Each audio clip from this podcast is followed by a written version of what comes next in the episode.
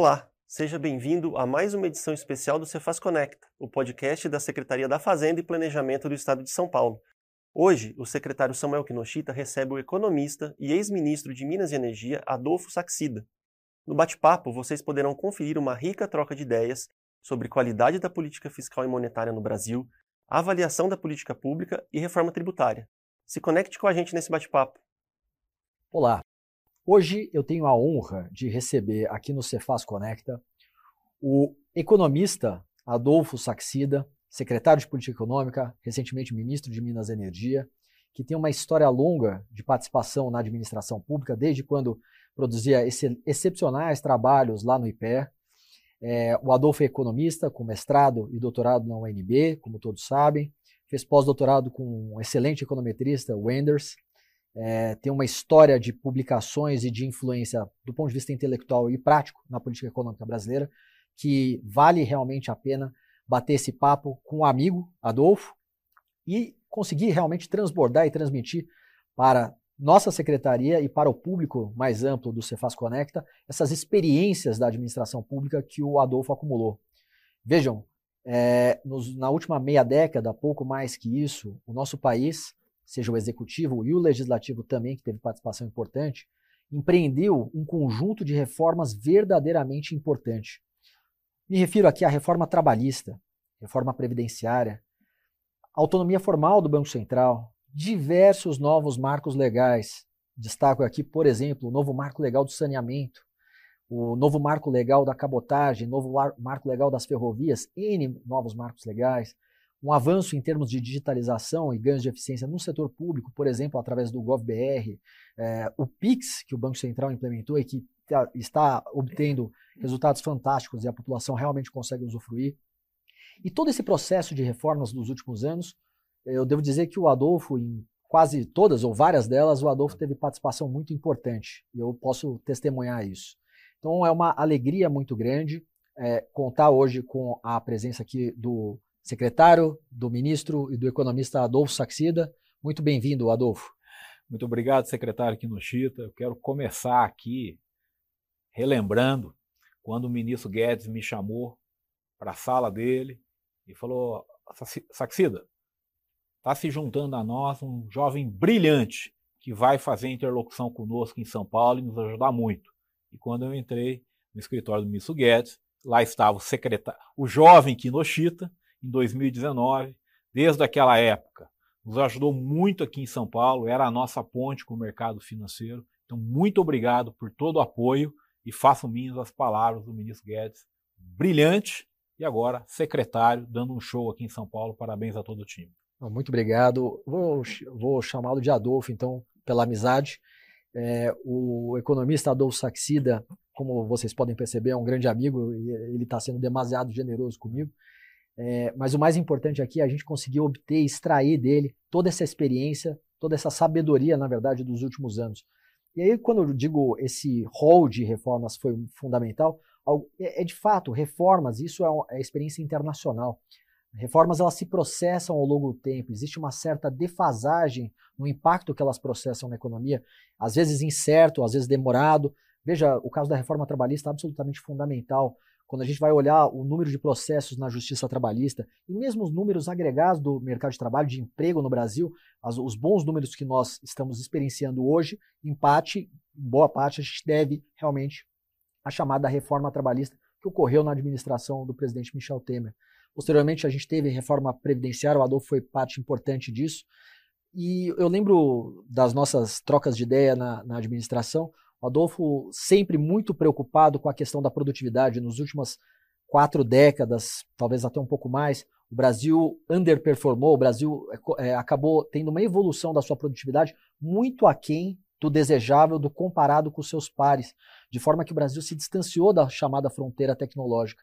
O Adolfo sempre repisava isso, como era importante essa agenda micro. Né? Nós que gostamos muito de macro, macro modelagem, etc., a gente se emociona, gosta da questão fiscal e ela é necessária, a estabilidade fiscal é necessária, mas é a agenda micro que vai realmente provocar esse aumento de produtividade em direção à fronteira.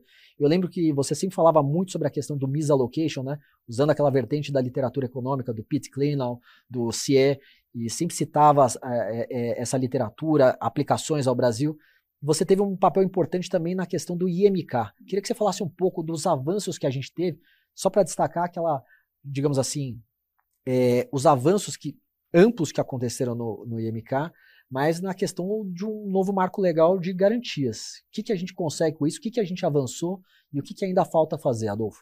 Obrigado por essa chance, Kinoshita. A ideia do IMK, Iniciativa Mercado de Capitais, era o quê?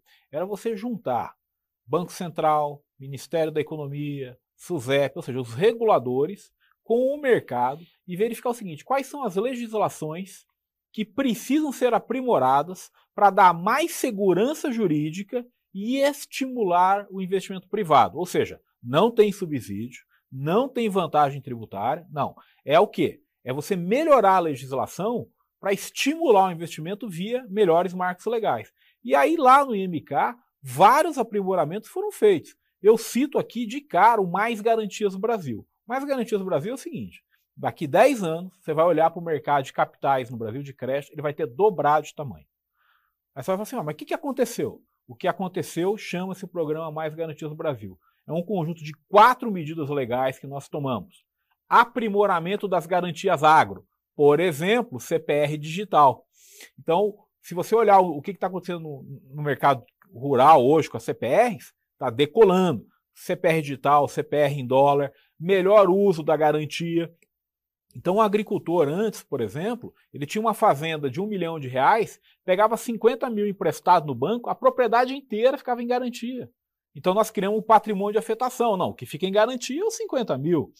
Então, isso foi o aprimora... foi a lei do agro e o aprimoramento das garantias agro. Criamos também um novo marco de securitização, que é para você o quê? Facilitar o uso de recebíveis.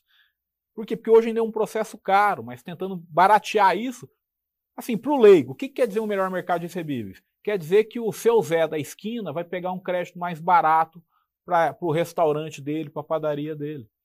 Então, esses aprimoramentos micro, eles são difíceis de explicar para o grande público, porque são técnicas de finanças que você usa. Mas uma vez aplicado, o que, que significa? É juro mais barato e mais crédito. Nós fizemos também a medida provisória de modernização de registros públicos. Essa medida é espetacular, porque a partir de janeiro de 2024, todo brasileiro vai poder consultar qualquer registro público de, do seu celular. Então, traduzindo para o leigo, o que, que isso quer dizer? Hoje, pega o caso aí de uma mulher pobre, grávida, está no hospital, acabou de ter um filho, o que, que ela tem que fazer? Tem que ir até o cartório registrar a criança. A partir de janeiro de 2024, pelo celular, ela registra a criança. Pega o caso de um pedreiro. O cara está trabalhando, ele vai ter que ir no cartório, vai perder um dia de trabalho para ir, vai gastar 10 reais de ônibus. Agora, a partir de janeiro de 2024, com o celular ele faz isso. Mas por que, que a SPE liderou essa medida? Porque é graças a você ter um ponto de consulta único que você vai poder usar garantias móveis em empréstimo. Um problema muito grande no Brasil é quando você tem um equipamento e você quer usar o equipamento como garantia para um banco. É difícil isso. Por quê? Porque o banco nunca sabe se aquela garantia já não tinha sido alienada para outro dono. Agora, com o sistema único, você checa ali, então vai dar um boom no uso de garantias móveis.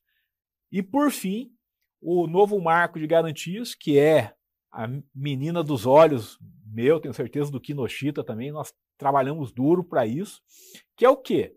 Para o leigo entender, grosso modo é o seguinte: você vai no banco hoje e quer comprar um imóvel. O teu imóvel vale 500 mil reais.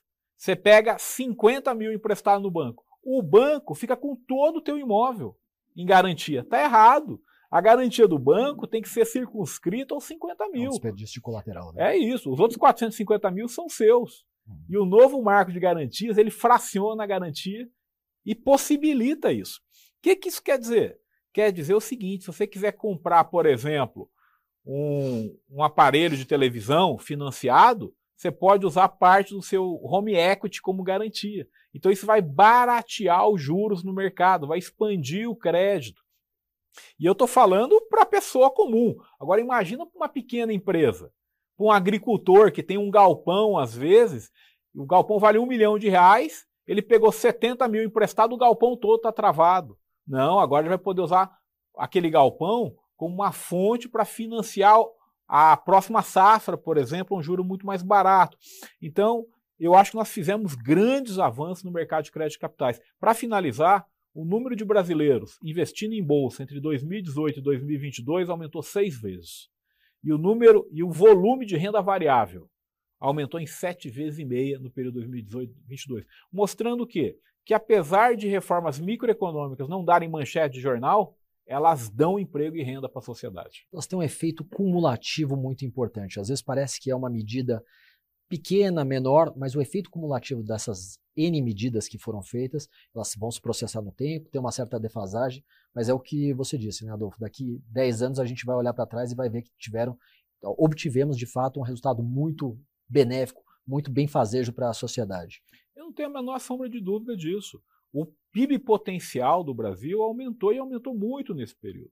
É por isso que vários analistas às vezes cometem algum erro prevendo um PIB menor do que o que ele está acontecendo, porque não estão levando em conta que ocorreram mudanças importantes no ordenamento jurídico brasileiro, nova lei de falência, novo marco de cabotagem, novo marco de saneamento, novo marco do gás, Nova lei cambial que ajuda muita uhum. coisa. Deixa eu falar de outra lei aqui que ninguém comenta. Todo mundo fala assim: ah, o Pixel é um sucesso.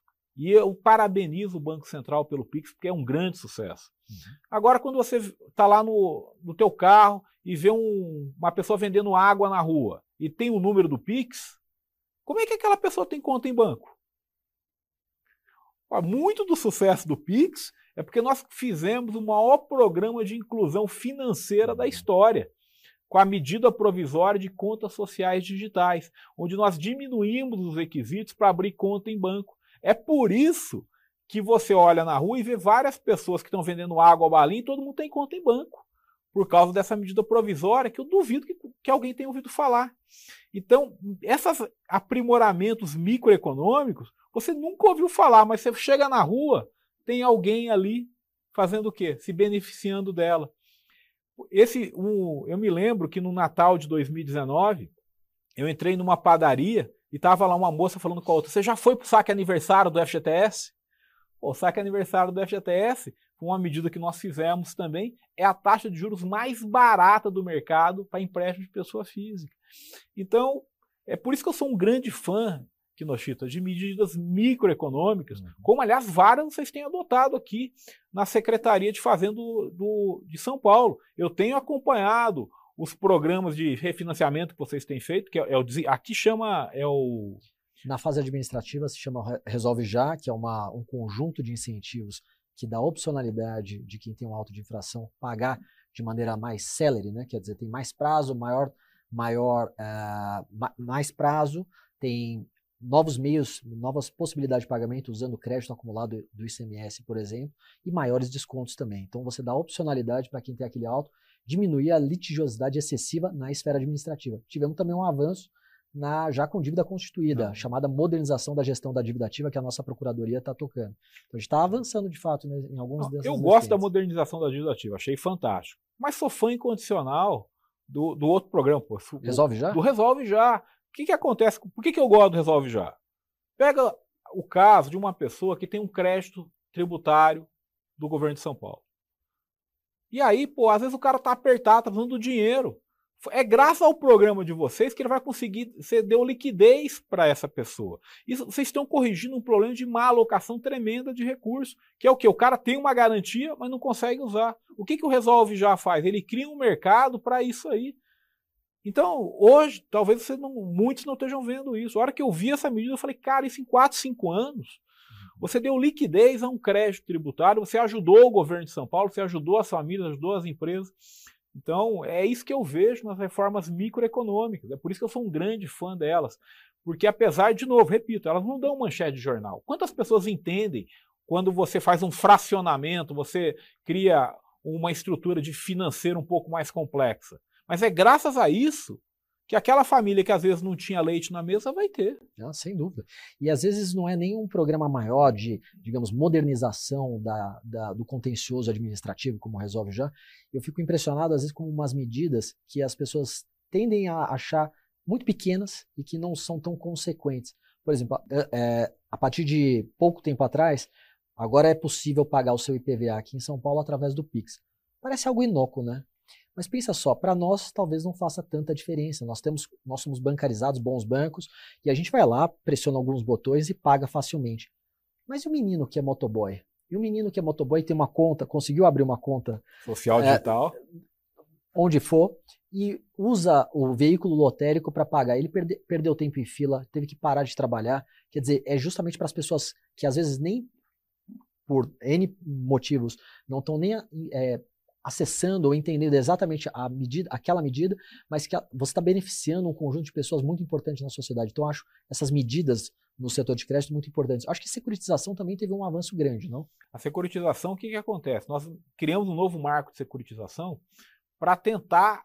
Porque securitização é uma maneira extremamente inteligente uhum. de empresas que têm um recebimento mais ou menos constante poderem antecipar esse recebimento a uma taxa de juros muito mais baixa. Hoje, o tradicional no Brasil é fazer isso via FDIC, mas isso tem um certo custo.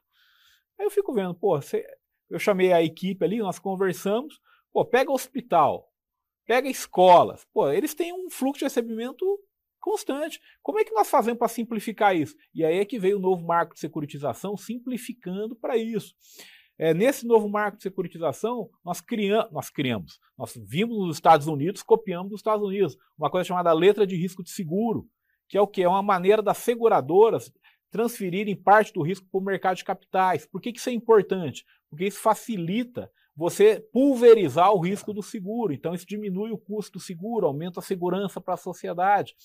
Então, essas medidas, todas elas foram desenhadas, e eu quero frisar aqui, foram desenhadas no Ministério da Economia, que tinha uma sede aqui em São Paulo, onde o secretário Kinoshita comandava.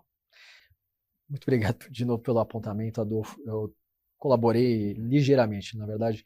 A Secretaria de Política Econômica, eu acho que tem um papel importante. Ela tem cerca de 30 anos. Quantos anos tem a SPE? Fez 30 anos agora. 30 anos agora. E, e tem uma história, né? Dependendo da, da, da, figura né, do secretário que tá, nela está comandando, ela teve abordagens e posicionamentos diferentes, mas de alguma forma agora está se perenizando a importância da SPE. Queria até aproveitar o ensejo que você mencionou eu acho que vale a pena de falar um pouco sobre a SPE, sobre as características, a importância da SPE dentro ali do bloco P do Ministério da Fazenda, o Ministério da Economia, e na, como uma, uma espécie de cérebro gerador de ideias, de processamento de ideias, porque realmente em cada administração parece que teve uma certa abordagem, uma, um posicionamento um pouco diferente, mas de alguma maneira a gente está perenizando isso. Qual a importância da SPE e que modelo você acredita? Eu acho que a SPE pode mudar para melhorar para que direção? Então, eu me lembro quando o ministro perguntou que cargo eu queria. Eu, eu quero ser secretário de Política Econômica. E aqui, com todo o respeito, o que acontece é o seguinte: a SPE, ela não é a secretaria mais forte do governo. A mais forte é o Tesouro, é o Orçamento. Não é. Agora, a SPE, me desculpa os outros, mas é a mais nobre, cara. Você chega lá, o seu trabalho é pensar em ideias para melhorar o Brasil. Então, você não está no dia a dia do, do jogo político. Você está o quê? Em medidas que de longo prazo você pode gastar seis, sete meses pensando que no governo, honestamente, é uma raridade. O governo, você está aqui, você sabe, pô, você ter um dia para pensar é luxo. Mas lá na SPE não, você tem seis meses, você tem uma equipe composta por PHDs. Eu fiz questão de levar, com todo respeito, levei uma tremenda equipe ali. Eu inovei no agro, então no agro lá, eu, levei um PhD em finanças, Dr. Rogério Boeri. Aí eu me lembro que eu falei, Adolfo, mas eu sou PhD em finanças. Eu falei, não, mas é aqui que você tem que estar então, porque o agro, ele precisa de melhores instrumentos financeiros. Foi aí que veio o FIAGRO, que, uhum. de novo, é a maior revolução estrutural no mercado de terras. Foi aí que veio o patrimônio de afetação, fundo solidário. Nós aumentamos a competição no plano safra, que antes eram sete bancos, subimos para 12, ou seja, mais competição, o spread cai. Então a SPL ela tem esse luxo. Você consegue pensar o Brasil e efetivamente tem o poder de desenhar a medida, escrever a medida legal e mandar para o Congresso. E, claro, com o apoio do ministro e do presidente, você consegue transformar a sua ideia num projeto de lei, esse lei, essa lei virá efetivamente algo concreto e mudar o ordenamento jurídico. E foi assim com o novo FGTS, foi assim com o novo marco de securitização, com o FIAGRO e modernização de serviço público, e falo sempre, o novo marco de garantias. Isso vai mudar. Se você perguntar, Adolfo, escolhe um legado que você deixou. Foi o novo marco de garantias. Isso vai mudar para sempre o home equity, mercado de crédito, mercado de capital, mercado de seguro. Então, assim, eu, eu, essa agenda microeconomia de, microeconômica de mercado de capitais, crédito, seguro e garantias, que é onde a SPE tem prerrogativas legais junto com o mercado agrícola, é o caminho. Se eu tiver que dizer assim, um caminho para a SPE, uhum. o caminho que eu digo é o seguinte: vou repetir aqui um que um colega meu falou. Ele falou o seguinte: ó, um bom SPE aumenta em meio por cento o PIB por ano. Essa é a força da SPE, porque ela tem essa capacidade de gerar ideias e uhum. operacionalizar. Então, o que eu sugiro, né?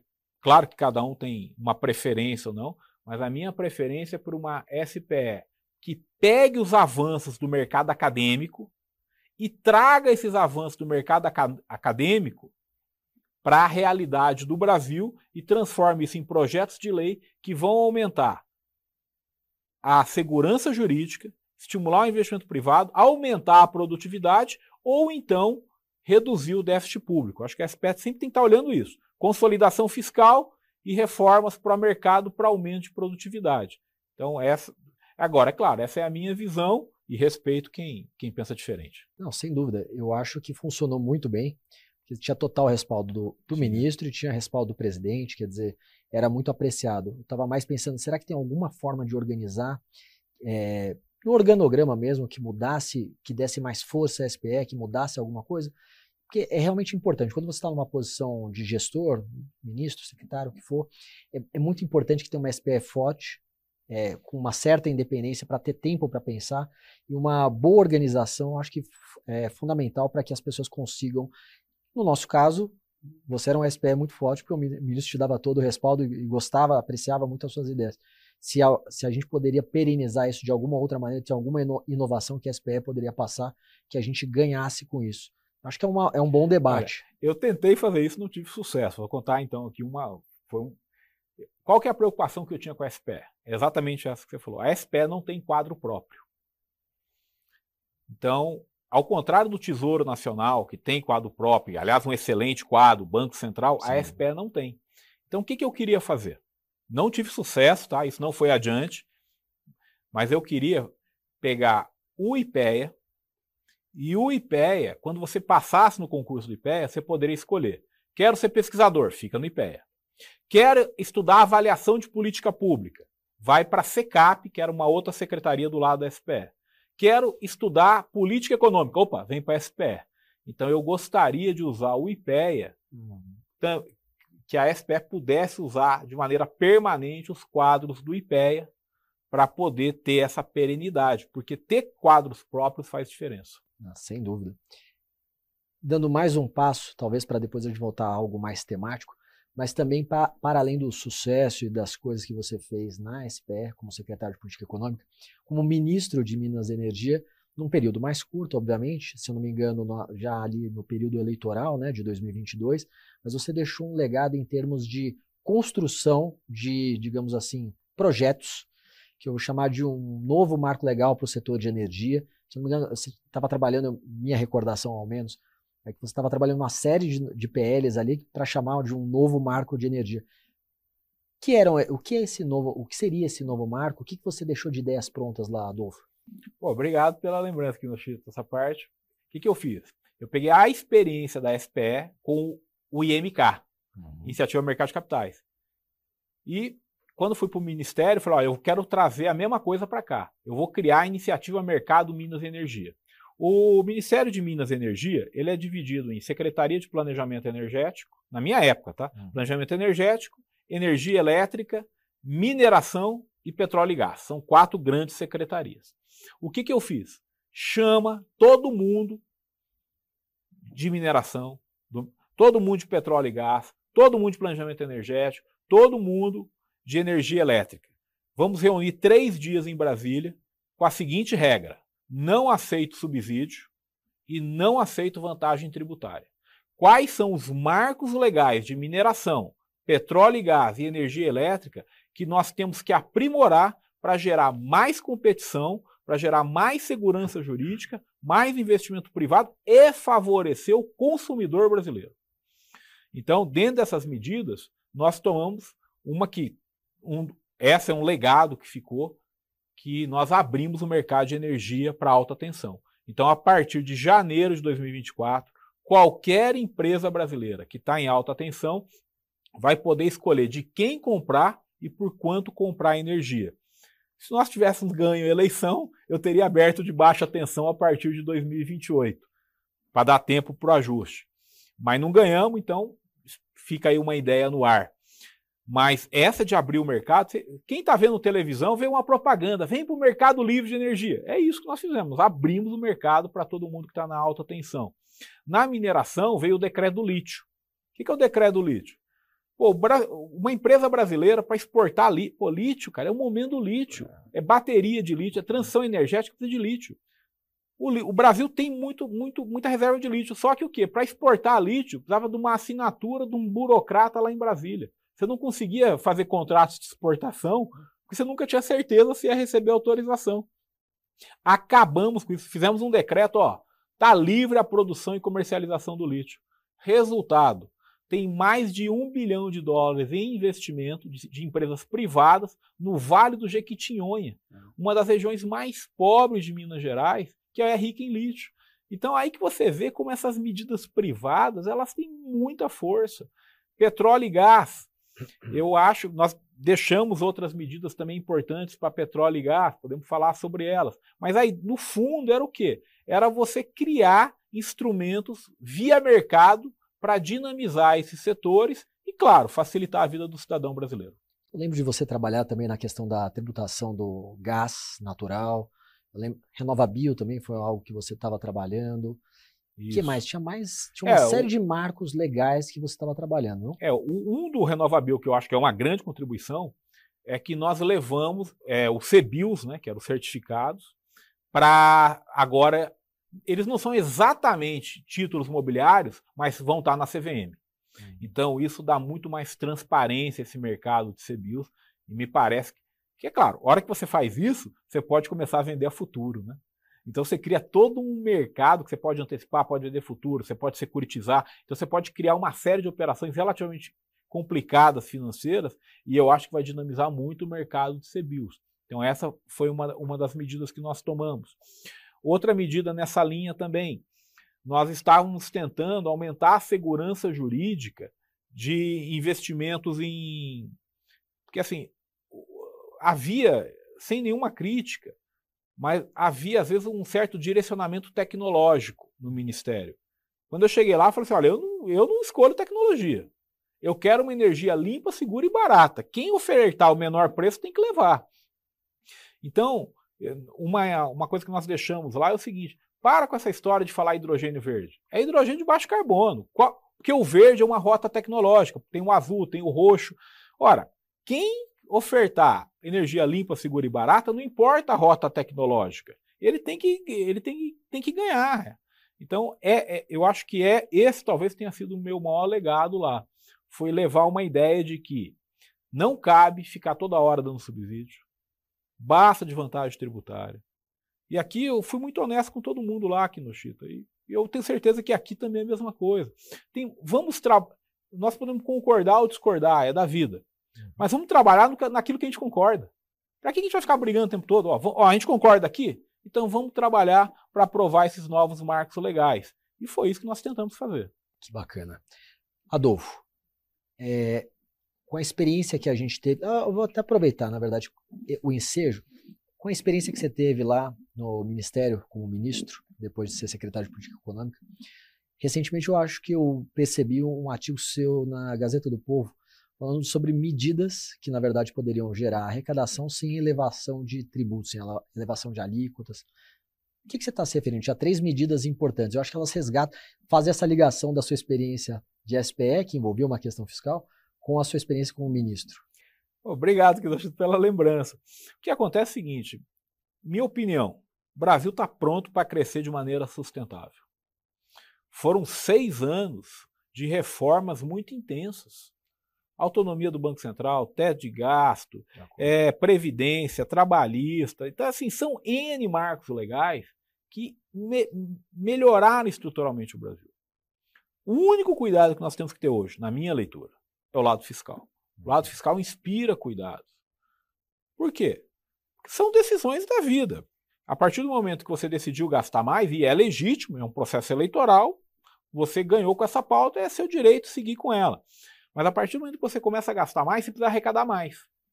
O problema de arrecadar mais é que aumentar demais os tributos, você mata a atividade econômica.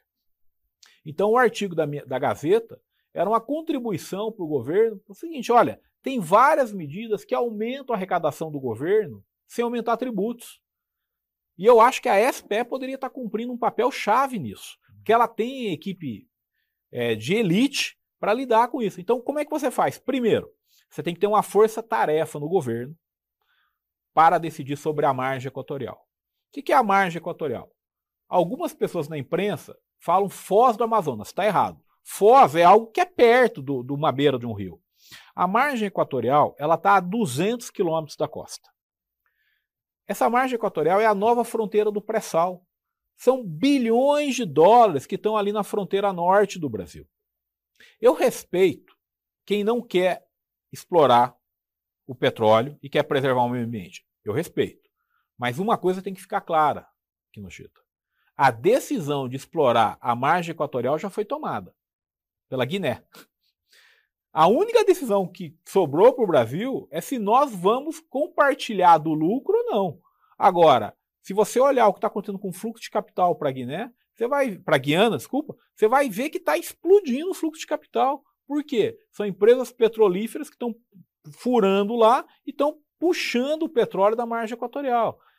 Se o Brasil monta uma força-tarefa, Ministério de Minas e Energia, Economia, Ministério do Meio Ambiente, consegue liberar a exploração do, do, da margem equatorial, você está falando de bilhões de dólares em investimentos numa região norte do Brasil que precisa desse dinheiro, royalties e concessão. Então, são bilhões de dólares que vão para as contas públicas sem uhum. aumentar imposto. Por quê? Qual que é o truque aqui?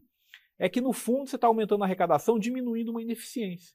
Qual é a ineficiência? Você não permite explorar petróleo ali. A hora que você permitir, você vai arrecadar mais, ajuda as contas públicas. A segunda medida, eu mandei para o Congresso Nacional, o, é, a PPSA é a estatal do pré-sal.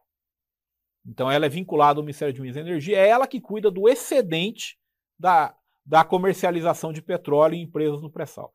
É, traduzindo para vocês aqui, ela tem contratos e ela recebe alguns bilhões por ano por, por isso. O que, que eu mandei para o Congresso Nacional? A permissão para a PPSA vender os recebíveis dos contratos. Dependendo do câmbio e do preço do barril do petróleo, isso vai variar entre 250 a 350 bilhões de dólares. Desculpa, de reais, de reais. 250 a 350 bilhões de reais. Esse é o dinheiro que nós estamos falando. Que já tem o PL pronto, já estava no Congresso. Você coloca isso para votar agora, ano que vem você já faz esse leilão. 250 bilhões nas contas públicas já ajuda. E a outra medida é o seguinte: nós temos que ter energia limpa, segura e barata no Brasil. O que, que isso quer dizer? Nós temos que abrir o mercado de energia. Eu respeito quem pensa diferente, mas aqui no Chita, eu morei no Alabama e morei no Texas, nos Estados Unidos. Não são regiões ricas. Onde eu morei no Texas é uma, é, a, é uma das regiões mais pobres dos Estados Unidos, quando eu fui professor na Universidade do Texas. Eu podia escolher entre três comercializadoras diferentes de energia elétrica. Então, assim, nós, o consumidor brasileiro ele tem que ter o direito de escolher de quem ele quer comprar e por quanto. É isso que abriu o mercado. E a hora que você abrir o mercado de energia, o preço da energia cai. E caiu o preço de energia, energia é um insumo básico. A produção aumenta. Então, essas eram as ideias que eu sugiro. Que bacana. E aí, voltando um pouco para o início da nossa conversa, acho que a gente está claramente de acordo com o efeito dessa agenda de reformas que nós promovemos aí na última pouco mais de meia década, e nós dois citamos, são realmente inovações importantes na economia brasileira, que existe uma certa, um certo debate, mas a sua posição era essa, a minha também, de que a gente já conseguia ver até nos, digamos assim, nas surpresas sequenciais de resultados em termos de crescimento econômico acima do esperado pelos, pela média dos analistas, pela mediana dos analistas, que alguma coisa parece realmente estar acontecendo. Você não pode ser peremptório, mas alguma coisa parece estar acontecendo, o que faz todo sentido com aquilo que nós fizemos. Mas é, o debate que eu, a que eu me refiro é Será que a gente está realmente já vislumbrando, percebendo esses ganhos de produtividade no pipeline desse, de todas essas reformas? Ou será que a gente tem, digamos assim, alguma restrição ativa de alguma reforma importante que está faltando para desencadear de novo essa rota de convergência em direção à, à fronteira tecnológica, o que permitiria, na verdade, uma aceleração do seria se expressaria através de uma aceleração do crescimento. E aí tem todo um debate, o que está faltando? A abertura da economia brasileira de maneira um pouco mais, digamos, de maneira mais arraigada, né? A gente importa pouco, exporta pouco ainda. Bem que a gente está exportando bem mais por conta do agro, mas historicamente esse tem sido, pelo menos tem sido a fotografia do Brasil nos últimos anos, que não os mais recentes, onde realmente a exportação agro foi absolutamente é, espetacular. É, é, realmente é, é uma possibilidade. É, reforma administrativa, que eu acho que é um tema que a gente vai ter que entrar para inserir bons incentivos dentro da administração pública, que os melhores profissionais, aqueles que queiram realmente trabalhar mais, ter mais responsabilidades, sejam remunerados por isso, que recebam os frutos. Eu acho que isso é realmente importante. Mas aí a grande reforma que se coloca, talvez uma reforma, reforma ampla da tributação no Brasil, em específico da tributação do consumo está no debate agora, teve aprovação nas duas casas, o que, que vai ser sancionado, o que não vai ser ainda. É, me parece isso é mais circunstancial.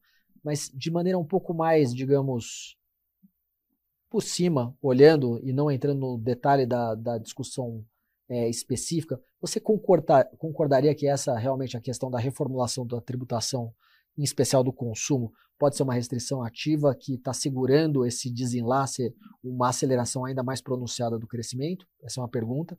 Segunda pergunta é, como você está vislumbrando? Tem alguma coisa que está te chamando a atenção, que te incomoda, que você acha que poderia ser bem melhor nessa discussão da reformulação da tributação? Então, aqui no Chita, eu...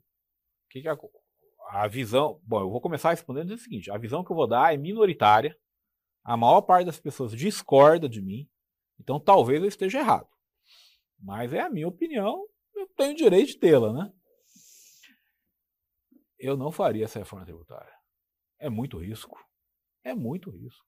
Veja, é, nós estamos aprovando uma reforma muito grande, quando era muito mais fácil fazer pedaços menores. Você sempre teve uma cabeça sequencialista, né? Eu sempre preferi. Uhum. Assim, grandes reformas, elas são feitas quando não tem mais salvação. Porque o risco de dar errado é muito grande. Em tempos normais, é melhor ir caminhando lentamente na direção correta, porque se errar, você corrige. Então, por exemplo, por que, que não vota uma lei comum juntando PIS e COFINS? Você não precisa de PEC para isso. Ora, nota que juntar PIS e COFINS já é dificílimo. Não é uma tarefa trivial. E você está falando de dois impostos federais. Você está juntando dois impostos federais, o ICMS estadual, o ISS municipal. Aí você tem uma reforma tributária que dá permissão para prefeitos reajustarem o IPTU sem permissão da Câmara Legislativa. Será que o povo brasileiro quer isso? É assim, você começa a você tem um conselho federativo que na minha opinião concentra poder demais, é perigoso. Você está indo por uma reforma onde alguns setores da economia vão ter grandes aumentos de tributação.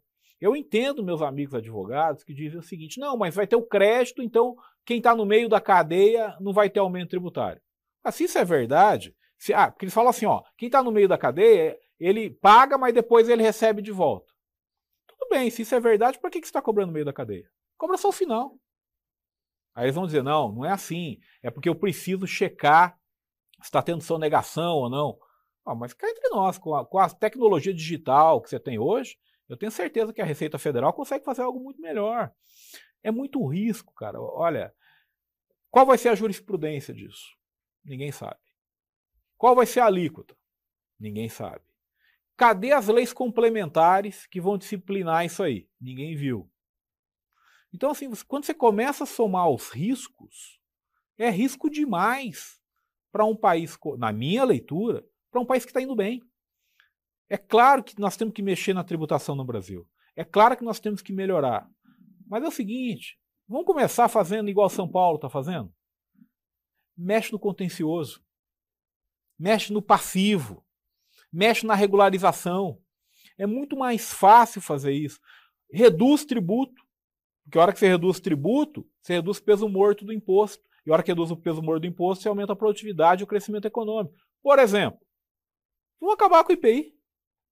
O problema da, das indústrias brasileiras que pagam muito imposto, olha que beleza, a gente acaba com o IPI, é mais fácil. Ah, mas isso vai ter efeito na Zona Franca de Manaus. Não tem problema, a gente transfere o dinheiro para a Zona Franca de Manaus. É mais fácil transferir o dinheiro para a Zona Franca de Manaus e acabar com o IPI do que fazer uma grande mexida como nós estamos fazendo. E, de novo, ninguém quer prejudicar a Zona Franca, ela cumpre uma função importante, tem que ser respeitada.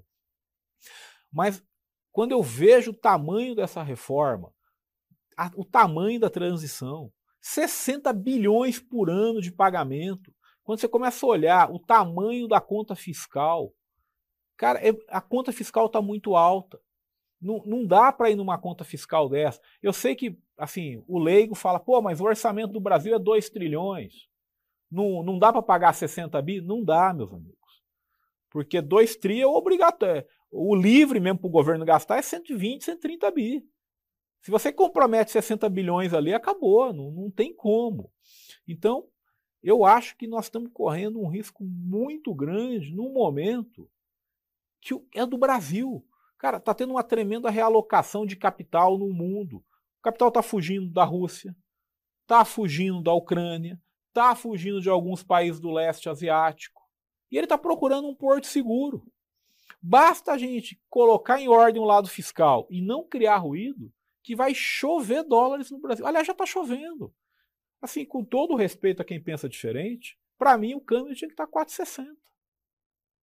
Não está 4,60 porque eh, assim que nós começarmos a melhorar a comunicação, diminuir o ruído, o câmbio vai cair. Está tá entrando dólar que não acaba mais no Brasil. Então, assim, é o momento da nossa economia, é o momento do Brasil brilhar. Talvez a reforma tributária seja um gol de placa que leva a gente a ganhar de 7 a 1. Mas eu, como torcedor do Londrina, rapaz, ganhar de 2 a 0 tá bom demais. Adolfo, para além da questão da reforma tributária, entendi perfeitamente seus pontos, vou resguardar a opinião para até pelo, pela minha atividade atual como secretário, para colocar minhas manifestações em outro momento e outra forma. A gente vai debater isso mais no privado.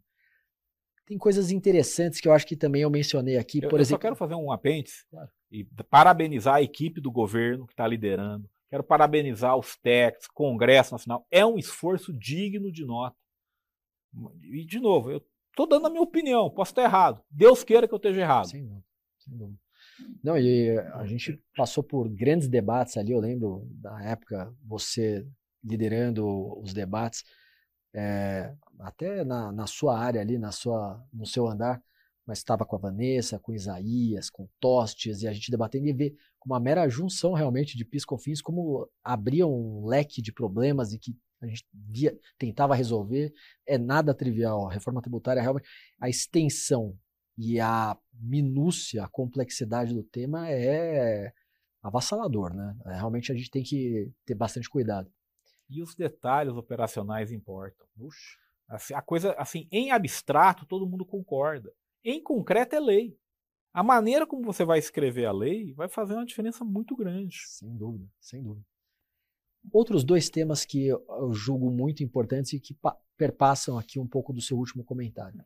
Então, primeiro, a gente, no final de 2019, a gente avançou, pelo menos em termos de ideias de elaboração uh, dentro do governo para outra unidade que no Ministério da Economia, reforma administrativa e aquilo que a gente estava chamando de pacto federativo 3D, que eu acho que teria realmente tido um, um impacto gigantesco. Uh, por que, que eu estou dizendo isso? Porque, de fato, a, a, administração pública brasileira conta com quadros, com uma elite de excelência. É, eu posso testemunhar isso. A turma lá em Brasília tem gente de extrema qualidade. mas que a forma como nós estruturamos os incentivos dentro das carreiras não necessariamente são aqueles melhor, os melhores incentivos para a pessoa tomar mais risco, para a pessoa tomar mais responsabilidade, para, sim, tem, claro, um, uma fração significativa, mas eu acabei, talvez, com viés de seleção, vendo aqueles realmente que iam trabalhar de absolutamente qualquer jeito. Mas eu realmente acredito que ensejar os melhores incentivos dentro da administração pública vai ter um efeito grande em termos de produtividade. Não é nem economia. Acho que a economia fiscal aqui é um ponto importante, mas é mais da, de geração de eficiência dentro do setor público.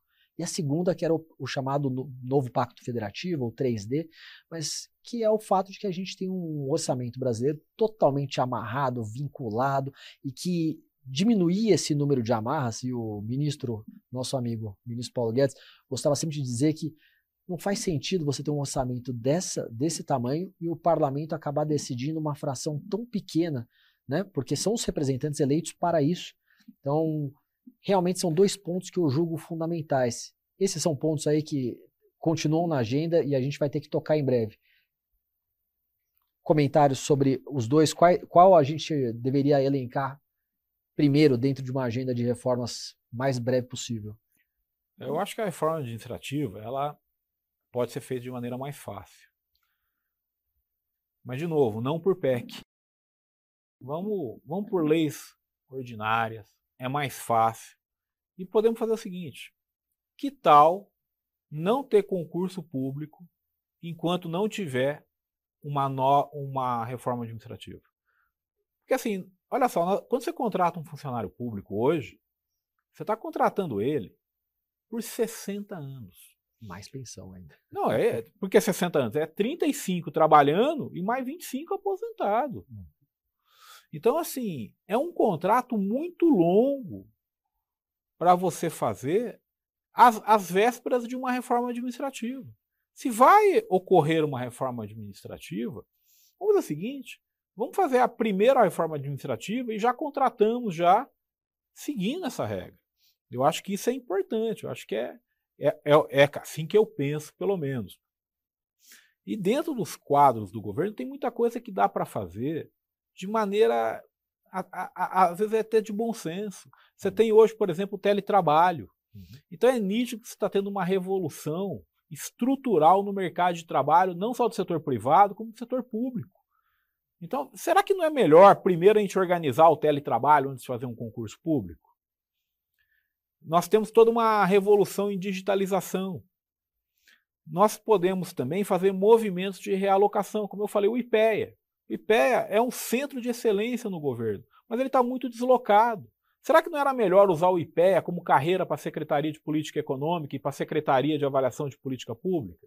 Hum. Pronto, você já não só você deu uma diretriz muito clara para um órgão importante como é o IPEA, como você institucionalizou duas secretarias importantes, SPE e SECAP.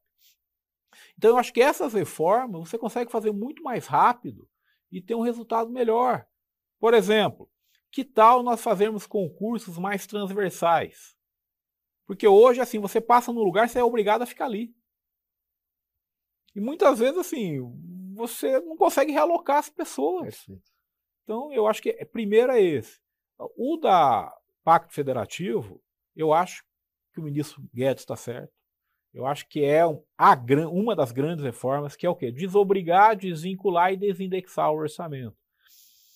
Agora, esse tipo de reforma, ele tem que ter mais maturidade para avançar. É a mesma coisa da reforma, administra é, reforma tributária. Em abstrato, todo mundo concorda. Quando vai para o operacional, a, a, a, tanto é que você vê que os movimentos do Congresso brasileiro têm sido contrários a esse, que é o quê? É aumentar a obrigação, não é diminuir. Então, essa discussão, para mim, ela tá, não está pronta ainda para avançar. Certo. E o que você julga hoje, não é para esse governo, para outro governo, mas como agenda do nosso país, tem algum low hanging fruit, algum tema que você gostaria de ter trabalhado mais e que as circunstâncias acabaram não levando a isso? Tem algum low hanging fruit, tem algum fruto mais próximo da gente pegar que vai ter desencadear um grande aumento de produtividade? Alguma algum tema que você gostaria de trabalhar dentro dessa sua cabeça que sempre privilegiou a questão de misallocation? Tem alguma coisa que te chama a atenção que vale a pena a gente olhar? Olha, eu olharia o Ministério de Minas e Energia, rapaz. É. Ali tá, olha, primeiro, aqui, mas de novo, nós temos que separar a agenda que eu, que eu gosto uhum. da agenda que muitas pessoas não concordam.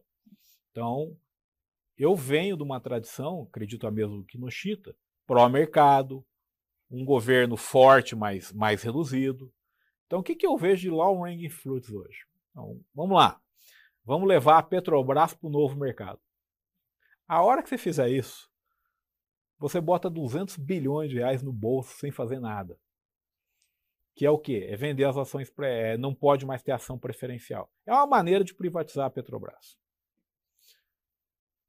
Então, quando perguntarem assim, o que, que faltou para privatizar a Petrobras? 2 milhões de votos. Se a gente tivesse ganho, teria sido privatizado. Então, para mim, essa de levar a Petrobras para o novo mercado aumenta a governança, vai na hora valorizar as ações da Petrobras, é dinheiro no bolso na hora. Vender os recebíveis da PPSA, que pô, é uma outra vantagem enorme, você vai colocar 250 bilhões no bolso. É, abrir o mercado de energia, porque a hora que você fizer isso, você vai gerar um tremendo choque de competição. Então isso vai abaixar o custo da energia, abaixando o custo da energia é mais produção e mais renda para o povo brasileiro. Eu acho que tem algumas medidas menores aí que dá para tomar. Por exemplo, hoje 95% das empresas brasileiras não precisam mais publicar balanço em jornal. Pô, vamos excluir esses outros 5%. É uma medida assim, publicar balanço em jornal é uma medida totalmente fora de época, não precisa mais isso. Então tem uma série de medidas que dá para serem feitas, é, dá para você lá no novo marco de garantias, quando eu mandei para o Congresso, tinha uma coisa chamada instituição gestora de garantias. Acabou que a IGG não foi aprovada. Então, eu tentaria recuperar essa memória, porque isso vai ajudar em muito o mercado de capitais brasileiro. Eu acho que dá para a gente criar novas regras no mercado de mineração. Com a transição energética, você vai precisar de mineração. E o arcabouço jurídico da mineração no Brasil é muito ultrapassado. Então você tem que ir lá e copiar o marco canadense. Canadá é exemplo de defesa do meio ambiente, defesa de povos locais e mineração. Pô, você tem que ir lá e ver o que, que eles estão fazendo e tentei fazer isso, né, para mudar a legislação aqui. Então, assim, eu estou muito esperançoso com o Brasil. Acho que nós temos tudo, tudo para entrar num ciclo maravilhoso de crescimento de longo prazo. Nós só dependemos de nós. Até antes de entrar na sua experiência agora mais recente, mas você mencionou a, digamos assim, o nosso background filosófico comum, de fato, é, em grande medida, né? É, tem alguém, assim, eu vejo, pelo menos é, nos nossos vizinhos argentinos, agora uma renovação com uma postura mais liberal. Uma coisa que chama atenção é justamente uma das que foi propagado é, durante a campanha e já confirmado pelo presidente, a intenção de, entre aspas, da privatização da sua petroleira, que é algo muito importante. Como você está percebendo os, pelo menos esses anúncios agora do novo presidente eleito na Argentina? É assim, eu, eu, eu tenho acompanhado só pelo jornal. Uhum. O que eu vi pelo jornal é as ações da petroleira argentina subiram 25%. Então, as pessoas devem estar gostando da ideia. Eu, eu acompanho as ideias do presidente Milei pelo jornal, desejo muita sorte a ele, a toda a equipe. Gostei muito do nome que ele escolheu para ministro. É uma pessoa experiente, experimentada. Isso é importante no momento uhum. desse, porque, assim, vamos para corrigir o problema na Argentina, tem dois problemas. O que acontece é que o problema monetário está tão alto, tão alto, tão alto, que ninguém está falando do outro. Então, quando você tem uma inflação de 140%, ao ano, está na cara que o primeiro problema que você vai ter que atacar é a inflação. É por isso que ele está falando de dolarização. Mas assim que ele fizer isso, tem um outro problema, que é o problema fiscal. Uhum. Então, assim, a minha leitura da Argentina é por que, que a inflação está alta? Você deu subsídio, você gastou muito. Então, para o governo se financiar, ele emitiu muito. E aí, a hora que ele fez isso, gerou o processo inflacionário. Então, a raiz do processo inflacionário na Argentina, para mim, foi o endividamento, foi o déficit público. E se você não corrigir isso, e é difícil corrigir isso. Uhum. Por isso que eu gostei do nome que ele escolheu, um nome experiente. Então, Eu, eu acho o seguinte: um time bom coloca a casa em ordem, em, demora, mas coloca a casa em ordem. É, não precisa realmente ser um defensor da teoria fiscal do nível de preços para achar que o problema ali é fiscal e que a hora que ele endereçar isso, até o problema monetário também vai ficar muito mais próximo de ser. E esse é um ponto importante. Concordo que é, é, é importante até para um, é, digamos, para um desbravador ter uma equipe experiente que já tem experiências em administrações anteriores, porque até a turma realmente tem, tem uma certa curva de aprendizagem, né? Até o sujeito descobrir onde está e realmente conseguir processar as ideias que estão sendo requeridas pelo líder eleito, leva tempo. E é uma janela de oportunidade de economia política muito importante, esse primeiro ano em especial, né, para ele conseguir processar reformas importantes. O problema é que, de fato, lá você está falando de uma inflação de 140%, 150% ao ano, quer dizer, é, uma melhora significativa nesse front já vai dar um, um fôlego grande em termos de popularidade, de respaldo, para continuar com a, uma agenda aí sim de reformas microeconômicas importantes que a Argentina certamente precisa, né, Adolfo? Aproveitando outro gancho, acho que já me dirigindo para a parte final da, desse, dessa entrevista, na verdade, desse bate-papo gostoso entre amigos, queria te perguntar, como é que está, agora que você deixou o governo, você foi para o setor privado, tá? É, no mercado financeiro, tecnologia, que é um negócio muito interessante, conta para a gente, tá, tá, como está sendo essa sua experiência de transição? Está aproveitando essa bagagem do setor público no setor privado? Estou aproveitando bastante. Foi, foi, muito bacana, uma experiência nova, né? Eu já tinha trabalhado em empresas privadas, mas nunca numa posição tão alta como eu estou hoje. E eu achei fantástico. É, fui muito bem recebido na empresa. O dono da empresa, Dr. Carlos Santana, que é da Tecnobank, chegou para mim e falou o seguinte: olha, eu quero que você pense em coisa nova para nós. Eu quero que você crie novos produtos. Então a Tecnobank é líder no, no mercado de registro de contrato eletrônico, né, de financiamento de veículos. Então ela tem uma tecnologia, cara, a hora que eu vi aquilo, eu falei, é aqui que eu quero trabalhar, que é uma ligação de ponta a ponta. Então, assim, quem gosta de economia, a hora que você vê uma tecnologia que liga uma ponta aqui, a outra ponta ali, hoje ela é usada para registro de contrato eletrônico. Mas, por exemplo, se eu quiser certificar a origem do ouro, ela serve. Se eu quiser certificar a origem de madeira ilegal, ela serve. Se eu quiser fazer tokens, ela serve. Então, a hora que eu ver essa tecnologia, uma empresa jovem, um monte de gente querendo fazer coisa nova, e, pô, eu chego lá, eu, é igual eu estava na SPM, lembra o tempo da SPR. Você passa o dia pensando, pô, eu vou criar um produto. E aí eu estou desenhando alguns produtos, né, que devem estrear o ano que vem.